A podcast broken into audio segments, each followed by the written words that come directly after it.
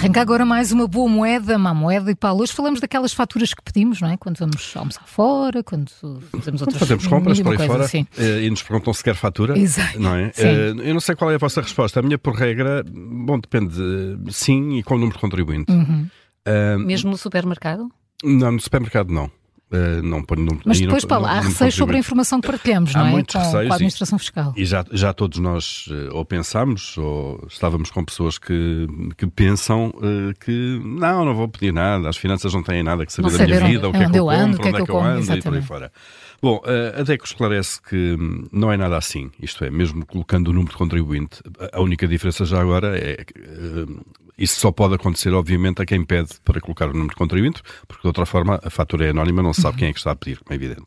Mas mesmo pedindo o número- de contribuinte, a DEC explica que não é necessário estarem preocupados, porque a informação sobre os artigos que compramos, isto é, o detalhe da fatura ou os serviços que estamos a contratar naquele momento e que estamos a pagar, eh, essa informação não chega eh, à autoridade tributária, porque o fisco, eh, diz a DECO, apenas obtém o código do estabelecimento, a data da transação, obviamente, o momento em que está a ser feita a compra, e o valor. Ou seja, isto é o mínimo essencial eh, para a finalidade eh, da fatura. O detalhe eh, não aparece lá. Por isso, aqueles receios e dúvidas que surgiram, ou surgiram, ou foram muito, ou aumentaram bastante com a e-fatura, um, porque se entendia que esta plataforma tinha problemas de, falta de transparência ou de excesso de informação, não se colocam. A fatura já agora foi aquele, aquele sistema lançado aqui há uns anos para, no fundo, levar as pessoas, de facto, a pedir fatura uh, quando fazem as compras em algumas áreas do, do- do comércio, restaurantes, hotéis, oficinas, cabeleireiros e por aí fora. E há pessoas que levam isso a peito, até de um café pedem fatura. Pedem fatura de tudo. Porquê? Porque, obviamente, há um benefício fiscal aqui também. Há uma percentagem do IVA que se paga nessas faturas que depois é abatida eh, no IRS até ao máximo, se não erro, de 250 euros. Não se- penso que é esse limite que se mantém.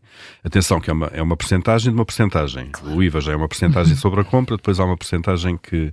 é, ou, ou seja, para chegar aos 250 euros é preciso gastar muito, se quiserem, e, e- e colocar, colocar muitos, muitos NIFs na, na, na fatura. E quando, quando a fatura apareceu, enfim, esses, esses receios de falta de transparência ou de que o fisco podia ter acesso a dados da nossa vida pessoal, nomeadamente as compras que fazemos, por onde andamos, se quiserem, hum, esses, esses receios eh, aumentaram. Mas a plataforma da, da Autoridade Tributária tem sido desenvolvida, de facto, para reforçar a privacidade, para proteger os, os dados pessoais, hum, a fiabilidade e a privacidade e segurança da informação dos programas certificados eh, estão, são in- inteiramente assegurados pela Autoridade Tributária. Diria que seria, seria muito grave se assim não fosse, como é evidente, não é?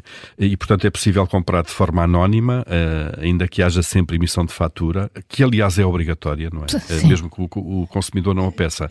Ahm, já agora, sobre, a- sobre o pedido de fatura ou sobre os pagamentos eh, multibanco também, eh, enfim, há, uma zona cinzenta. A, fatura é- a emissão da fatura é sempre obrigatória, mesmo que não seja pedida. Ahm, nós nunca sabemos se ela é de facto emitida se, não, se, não, se nos for entregue. Exatamente. Nós vemos também que, eu não sei se é cada vez mais, mas vemos muitos estabelecimentos. Que dá eh, aquela consulta, consulta na mesa, não é? Consulta à mesa. e no- consulta à de mesa, só em fatura, vez de sim. fatura, portanto, isso não é Não de facto uma nada. fatura. E vemos cada vez mais estabelecimentos, eh, pequeno comércio, se quisermos, restaurantes também, cafés por aí fora, que não aceitam pagamentos multibanco. Uhum. Ahm, que é uma tendência contrária àquilo que acontece, acontece noutros países, em que o, o cashless, eh, o cashless, isto é, cada vez menos noutros países se aceita pagamento em Dinheiro. Uh, enfim, há quem atribua aqui dois, uh, há, há quem atribua dois, dois motivos para esta prática. O primeiro são as comissões cobradas pelas uh, entidades que colocam os, os terminais de pagamento. E que impedem os cartões, que cobram uma comissão e essa comissão é paga pelos comerciantes, como é evidente, portanto eles querem evitar o pagamento dessa comissão, embora a utilização do dinheiro físico também tem custos e tem custos de segurança também, e há quem diga que são práticas de fuga ao fisco, isto é, não declaração de vendas. Mas isso é outra questão. Mas em relação a- às faturas com o número de contribuinte, eh, devem então fazê-los, não há problema de, não há problema de, de, de passar informação a mais ao fisco eh, e obviamente que tem vantagens, eh, nomeadamente eh, o acesso à fatura, desconto no IRS e também eh, para aqueles que se acham sortudos, o acesso à fatura da sorte.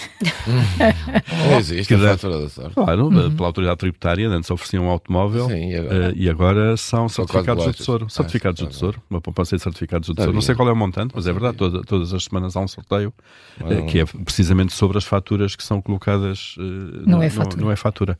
E portanto toca a pedir, eh, eh, toca a pedir fatura, basicamente.